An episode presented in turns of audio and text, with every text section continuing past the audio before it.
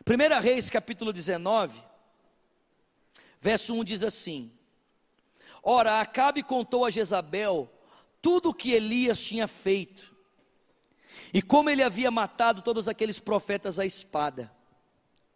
Por isso Jezabel mandou um mensageiro a Elias para dizer-lhe: Que os deuses me castiguem com todo rigor, se amanhã, nesta hora, eu não fizer com a sua vida o que você fez com a deles. Elias teve medo e ele fugiu para salvar a sua vida. Em Beceba de Judá, ele, ele, em Beceba de Judá, ele deixou o seu servo e entrou no deserto, caminhando um dia. Chegou a um pé de giesta, sentou-se debaixo dele e orou, pedindo a morte. Já tive o bastante, Senhor, tira a minha vida. Não sou melhor do que os meus antepassados. Depois, deitou-se debaixo daquela árvore e dormiu. E de repente um anjo do Senhor disse a ele: Levante-se e coma. Elias olhou ao redor e junto à sua cabeça havia pão assado sobre brasas quentes e um jarro de água. Ele comeu, bebeu e deitou-se de novo. O anjo do Senhor voltou, tocou nele e disse: Levante-se e coma, porque a sua viagem será muito longa. Ele então se levantou, comeu e bebeu, e fortalecido com aquela comida, viajou 40 dias e 40 noites, até que chegou a Horebe, o monte de Deus, e ali entrou em uma caverna para passar a noite. Bom, eu imagino que a maioria de nós aqui conhece a história de Elias. E é muito interessante perceber que Deus levanta Elias num momento muito caótico na nação. O texto diz que Elias de, de Tisbe se levanta na autoridade e no poder do Espírito Santo para trazer uma palavra à autoridade maior da nação, ao rei da nação. Gente, olha que interessante. Quando você pesquisa a geografia dessa época, quando você pesquisa é, pela cidade de Tisbe, sabe o que você descobre? É que, é que, essa cidade era tão pequena e tão insignificante que nem no, no, na geografia, no mapa de Israel ela estava nessa época. Elias vem de uma cidade insignificante, o texto bíblico nem faz menção a respeito da sua família, mas por causa de uma palavra do Senhor, da autoridade do Espírito Santo, ele se levanta, vai direto à autoridade maior da nação e diz: Não vai chover, não vai chover. Por causa da palavra que o Senhor tem me dado, não vai cair água, não vai chover. E o texto bíblico diz que por três anos e meio, a nação de Israel passa por um tempo de seca terrível Gente, eu não sei se você é de Belo Horizonte, de uma outra cidade, mas preste atenção: imagine a sua cidade três anos e meio sem cair uma gota d'água. Nós aqui em Belo Horizonte experimentamos um pouquinho dessa aflição o ano passado e o ano retrasado, quando no alto do verão a água começou a faltar, alguns bairros começaram a ter saneamento, o pessoal começou a ficar desesperado né, as, as mídias sociais bombardeando o tempo todo para economizar água. Agora imagina você três anos e meio sem água. E o texto bíblico diz que nesse tempo de escassez total, aonde a agricultura era prejudicada, a economia era prejudicada, aonde é, a, a agropecuária era prejudicada, todos os, os setores da sociedade, o texto bíblico diz que de uma forma espetacular, o Senhor proveu tudo o que Elias precisava para ele e para as pessoas que estiveram com ele, para que nada lhe faltasse. E quando venceu então os três anos e meio, o texto bíblico diz que Elias vai até Acabe e diz para ele: prepara porque vai chover. E ele faz um desafio. Ele desafia então os profetas de Baal, ele sobe a uma montanha. O texto bíblico diz que ele permite que os profetas façam um altar invoquem o seu Deus. E, gente, a confiança de Elias está tão grande a respeito da maneira como Deus vai agir de forma sobrenatural, que a Bíblia diz que ele zomba dos 400 profetas de Baal e dos 450 de Astarote. A Bíblia diz que Elias olha para eles e diz: Olha, clama mais alto, né? Pode ser que ele esteja de férias, pode ser que ele esteja no banheiro, né? Ou quem sabe ele está velho demais e está com dificuldade para ouvir. E a Bíblia diz que no final, então, daquela tentativa de fazer com que fogo viesse do céu. Elias então repara o altar, ele repara as pedras, ele coloca o sacrifício e ele encharca o altar de água. E diante de todo o povo, então Elias clama ao Deus de Israel, e fogo vem do céu, e consome o altar, consome a água. E por causa disso, Elias então desafia a nação à fidelidade. E então esses profetas são mortos. Elias diz para Acabe: vai chover, e ele começa a orar. O seu servo diz para ele: Olha, eu estou vendo uma pequena nuvem do tamanho da mão de um homem. Mas é, para Elias, isso é suficiente para esperar um vendaval, uma tempestade. Ele desce correndo, e o texto bíblico diz que naquele dia água torrencial desceu sobre Israel, irmãos. Agora, olha que interessante. A questão de pouco tempo depois, gente, milagre, provisão, feitos espetaculares. Eu não alguém aqui já teve essa experiência de orar e cair fogo do céu? Esse cara recebe uma notícia. E a notícia que ele recebe é a seguinte: Se prepara porque amanhã eu vou fazer com você o mesmo que foi feito com os profetas de Baal. E gente, esse cara, o Elias, que viu milagres, prodígios, maravilhas e sinais, que desafiou o rei e o império inteiro. Esse cara que foi responsável pela morte de 450 profetas de Baal, 400 de Astarote, esse cara simplesmente larga tudo e ele sai correndo. O que está acontecendo com Elias aqui? Vou dizer para você. O que está acontecendo com Elias, irmãos, é que Elias teve uma estafa emocional. Elias teve uma estafa nas suas emoções. Ele vinha de um processo tão intenso, tão intenso, tão intenso, que quando Jezabel o desafiou, Elias estava tão sobrecarregado que ele estafou. E sabe o que eu aprendo? Eu aprendo que pessoas que têm relacionamentos com Deus, pessoas que têm uma palavra de Deus, pessoas que são usadas poderosamente com Deus, também podem ter estafas emocionais. Porque a gente pensa que esse tipo de coisa só acontece com gente que está em pecado. É a teologia dos amigos de Jó. Se o cara está sofrendo, se o cara está vivendo desgraça, é porque ele tem pecado na vida dele. Porque se ele não tivesse pecado, ele estaria bem. Sabe, mas sabe o que eu acho impressionante? É que Elias não tinha pecado nenhum na vida dele. Ou alguém consegue ler algum pecado aqui na história de Elias? O cara não tinha nenhum pecado, pelo contrário, o cara estava sendo usado poderosamente para abolir o pecado da nação, para trazer a nação de volta à fidelidade a Deus, sendo usado poderosamente por Deus. Mas, querido, isso não impede alguém de ter uma estafa emocional, isso não impede alguém de chegar no seu limite, e o Elias chegou no seu limite, sabe por quê? Primeiro, porque Elias começou a ter medo de viver.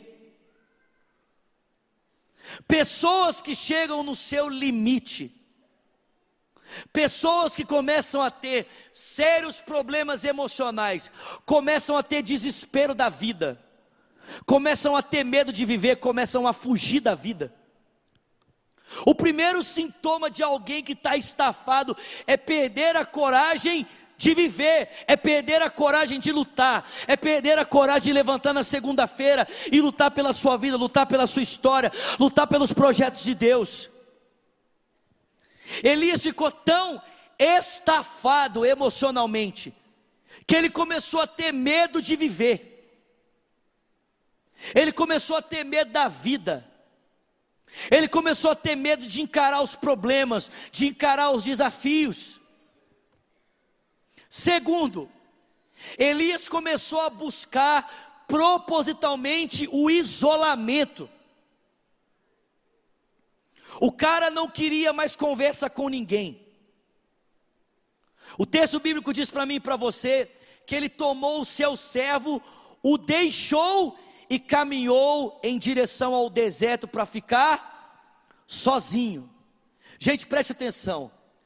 Existe uma grande diferença entre esse perfil depressivo, melancólico, que gosta de isolamento, e uma pessoa que está tão estafada emocionalmente que ela anseia ficar sozinha porque ela não quer ter problema para lidar com ninguém.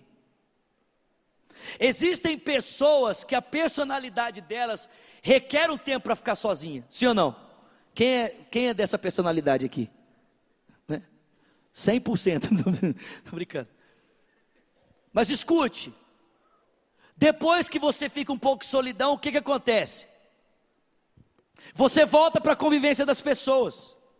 Você retoma a sua história, você retoma a sua vida, você retoma os seus relacionamentos.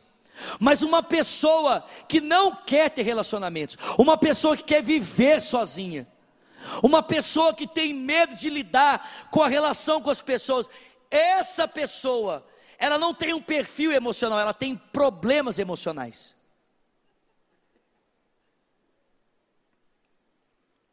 O Elias perdeu o apetite pela vida o gosto de viver, a alegria de viver, o desejo por retomar sua história, por continuar seguindo os propósitos de Deus. O cara perdeu esperança.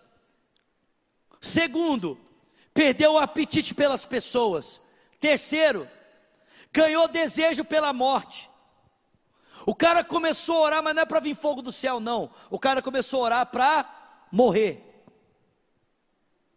Eu lembro que, oxi, Cai não, miséria. Eu lembro que alguns anos atrás, quando eu tive depressão e quando a minha crise depressiva ela chegou no seu máximo assim que eu que eu percebi assim, cara, eu preciso procurar ajuda. Gente, eu perdi mais de 5 quilos em uma semana.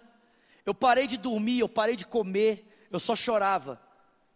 Eu lembro um dia que eu, eu, chorei tanto que eu perdi as forças, né? Eu não conseguia levantar. Eu peguei o meu telefone assim, eu bati no telefone, peguei ele no chão e eu busquei um telefone, achei o telefone do pastor Leonardo Capuchim, é, perdão, achei o telefone do pastor Richard Guerra e liguei para ele, falei, Richard, pelo amor de Deus, vem me socorrer, eu estou morrendo.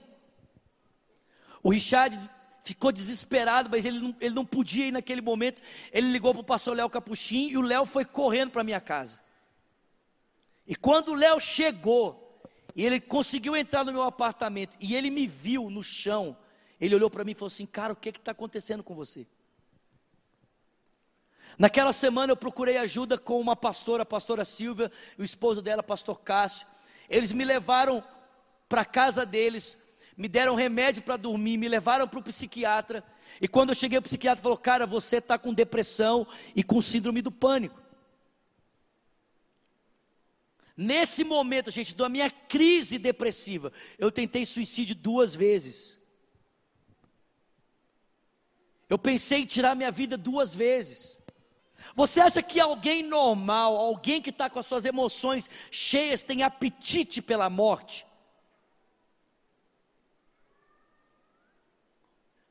O Elias perdeu a coragem da vida. O Elias perdeu o apetite pelas pessoas. O Elias começou a desejar a morte.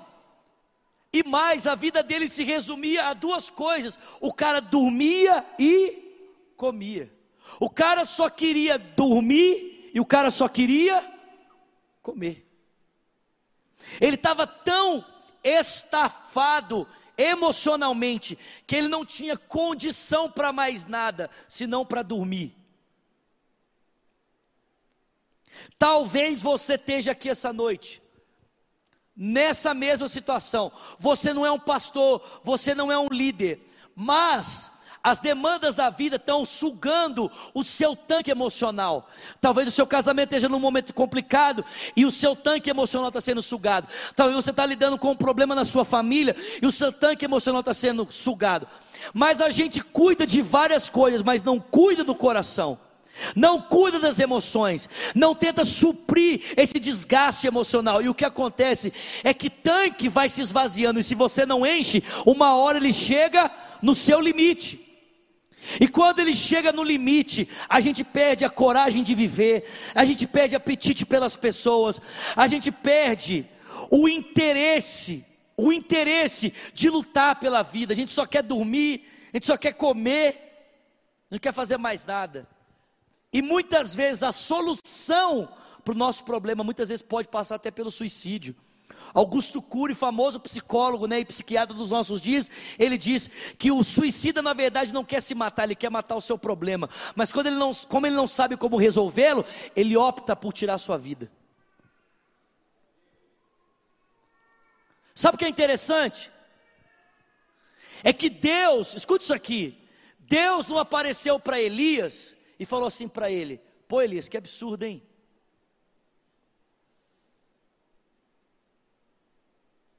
Deus não apareceu para Elias e falou assim: Ô Elias, será que dá para você levantar? O texto bíblico diz que o próprio Deus começou a fazer o que, irmãos? Olha para mim aqui. Deixa o Batman voar, amém, queridos? Ele é membro da nossa igreja, é frequentador dessa celebração, ele vem todos os domingos. Nós já oramos para ele morrer, nós já expulsamos o Satanás dele, agora ele está crente. Então deixa ele frequentar o culto, ele precisa crescer espiritualmente, amém?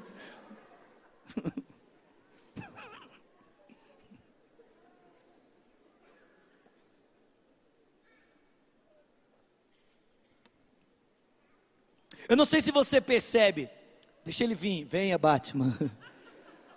Eu não sei se você percebe, mas Deus deu descanso para Elias. Tem alguém comigo aqui? Meu irmão, se você está nessa situação, Deus não está exigindo de você ore mais. Deus não está exigindo de você leia mais a Bíblia. Deus não está exigindo de você venha mais à igreja. Se você está nessa situação, Deus tem uma palavra para você hoje. Você precisa comer, dormir e descansar. Você precisa repor o seu tanque emocional. Eu não estou dizendo que ler a Bíblia não é importante. Eu não estou dizendo que vir à igreja não é importante.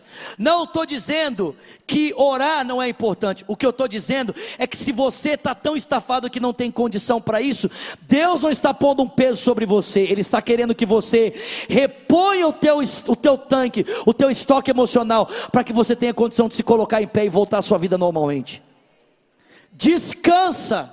Alguém pode dar glória a Deus por isso? Descansa.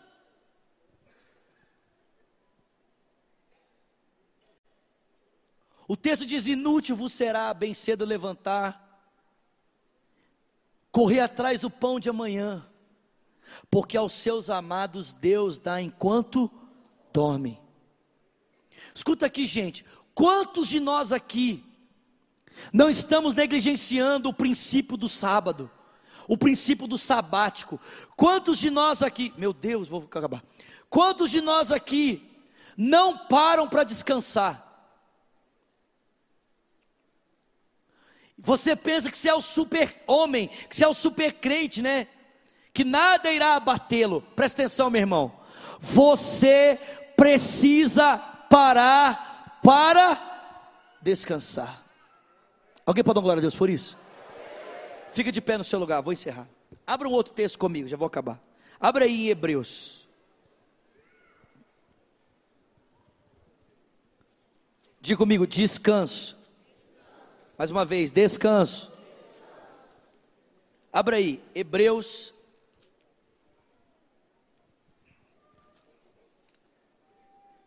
Capítulo 4. Deus deu para Elias um descanso físico, diga comigo, descanso físico, amém? Mas querido, escuta aqui, a cama só não resolve, parar só para descansar dentro do quarto não resolve, porque eu conheço gente aqui que dorme pra caramba, mas continua sobrecarregado. Porque o descanso físico é importante, sim ou não? Mas ele não é tudo. É necessário que a sua alma aprenda a descansar. E foi isso que Deus fez com Elias. Quando a presença de Deus o chamou para fora da caverna, e Elias foi surpreendido com aquela manifestação de Deus. Primeiro, uma tempestade. Aí Elias procurou Deus na tempestade, mas ele não estava. Depois, um terremoto.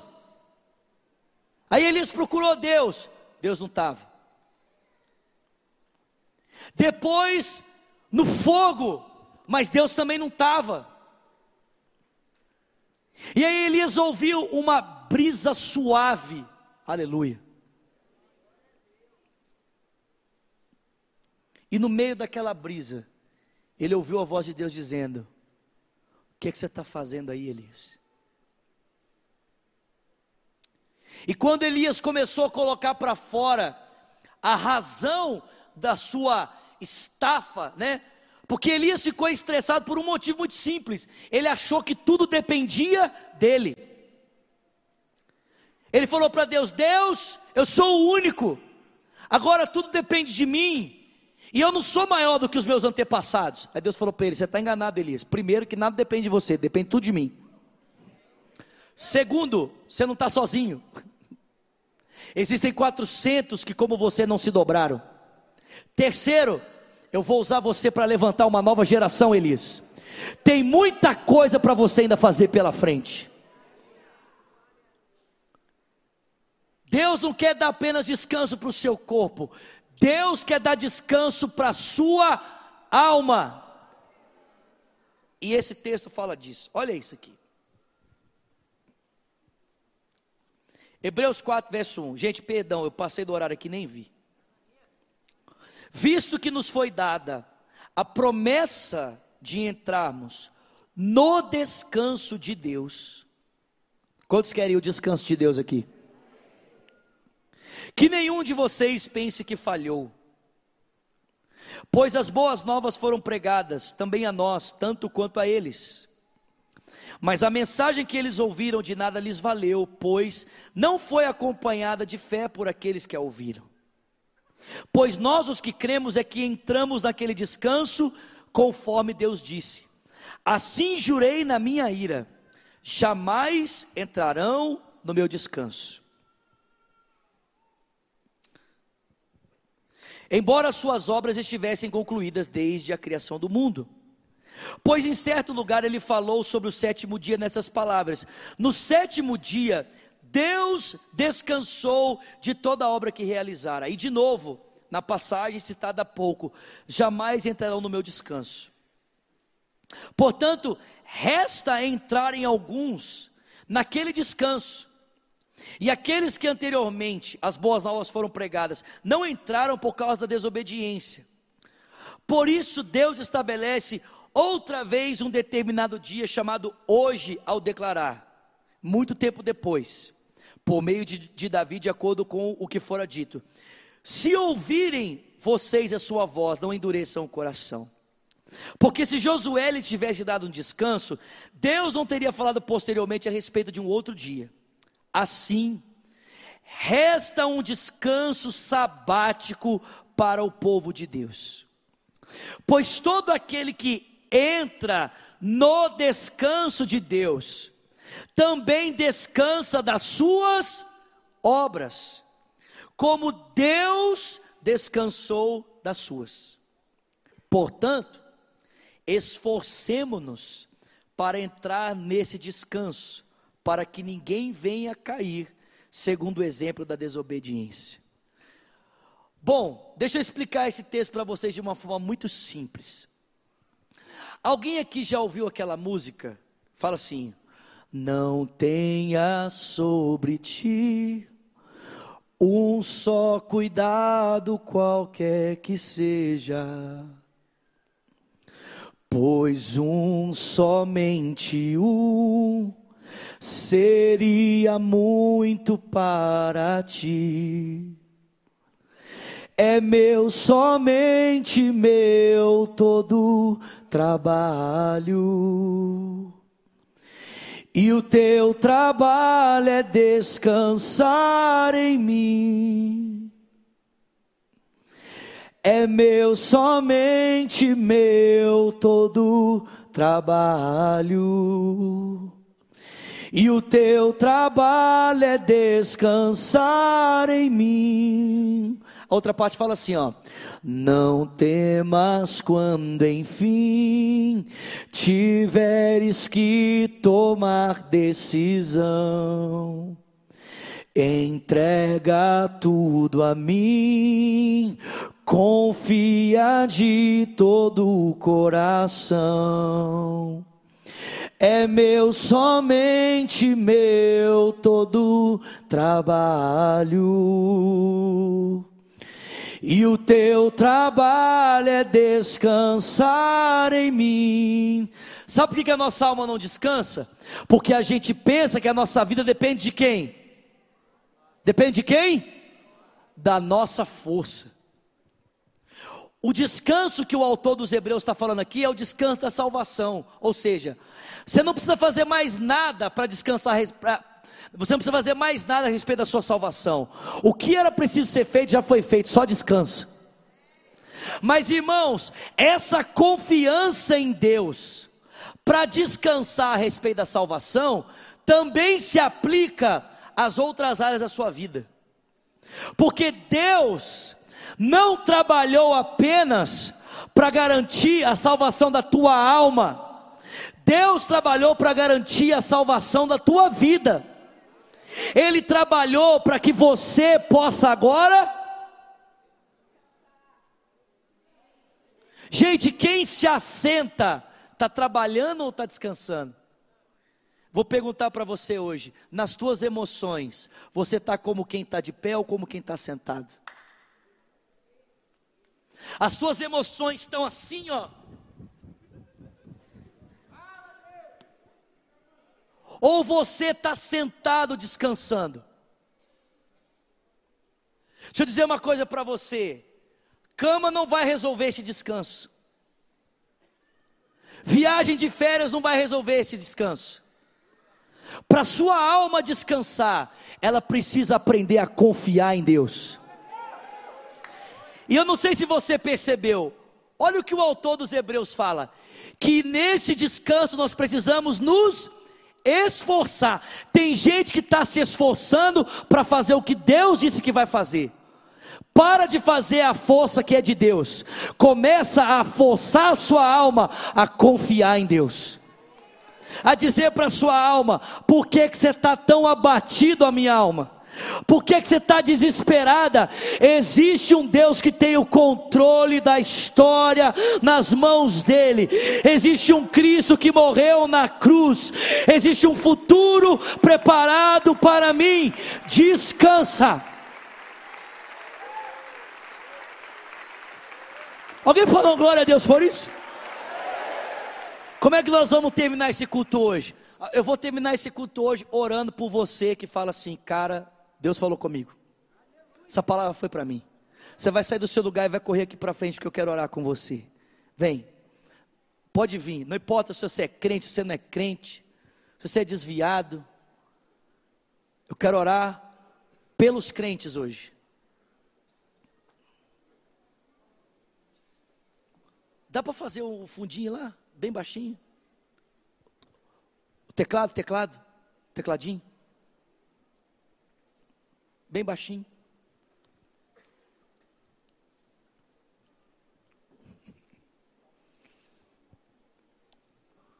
Pastor, o senhor está querendo dizer então que eu não devo procurar um psicólogo? Não é isso. Nós temos psicólogos aqui na igreja, amém? Se você precisar de um psicólogo, na juventude nós temos psicólogo, na casa pastoral nós temos psicólogo. Gente, a gente acredita tanto, presta atenção, nós acreditamos tanto que esse tipo de ajuda é indispensável. Que hoje na Estância Paraíso, quando você vai para o Moriá, você tem o auxílio espiritual, você tem o auxílio psicológico e você tem auxílio psiquiatra. O ser humano é integral, não dá para tratar ele como se ele fosse apenas espírito ou espiritualmente. Nós temos um psicólogo aqui, num valorzinho mais barato, pode vir, gente boa trabalhando. Nós também temos um psiquiatra aqui. Há dois Dois meses. Dois, cadê minha esposa? Amor, onde está você? Ah, tá. Dois meses que eu fui no Ismael, dois meses, né, que eu estou tomando remédio. Há dois meses atrás eu fui no psiquiatra. Conversei com ele, cara, está acontecendo isso, isso, isso comigo. Ele, tá, ele me deu um remédio, falou assim, cara, vou te dar um remédio para você equilibrar a sua taxa hormonal. Eu tomo remédio. Eu não estou dizendo que você não tem que procurar psiquiatra, não estou dizendo que você não tem que procurar psicólogo, não é nada disso. O que eu estou dizendo é o seguinte: a âncora firme que vai sustentar o descanso da sua alma se chama Jesus Cristo. Confiar em Cristo. Resta um descanso para o povo de Deus. Quem se assenta, descansa das obras.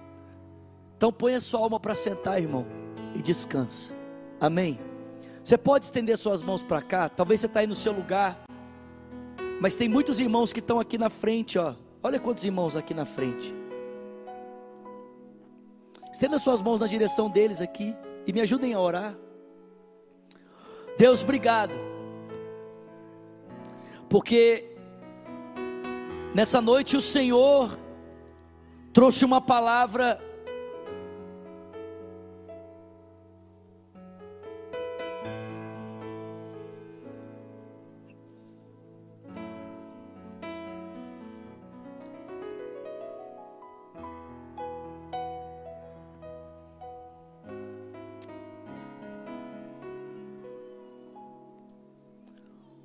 Deus, quantos não estão aqui, Senhor?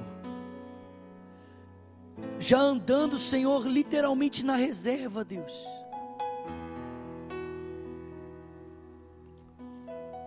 Estafados emocionalmente. Quantos não estão aqui, Deus, com parasitas nas suas emoções? Parasitas emocionais um passado que tem roubado a paz, um futuro que tem roubado a paz, uma ansiedade, parasitas emocionais. Mas nessa noite, Senhor, o Senhor quer nos dar descanso. Como nós lemos no início desse, desse, dessa celebração, o Senhor está dizendo aqui: Vinde a mim, todos vós que estáis cansados, sobrecarregados. Rito manaste corarabatistara mandorarabas. Ore biatacustara mandora cutaramas. Vinde a mim todos vós, que estáis cansados e sobrecarregados, e eu vos aliviarei alivia esses meus irmãos no seu corpo, mas alivia-os na sua alma. Traga paz nessa noite, a paz que excede todo entendimento, para a glória do Teu nome, Senhor. Nós oramos em o nome de Jesus. Amém. Amém.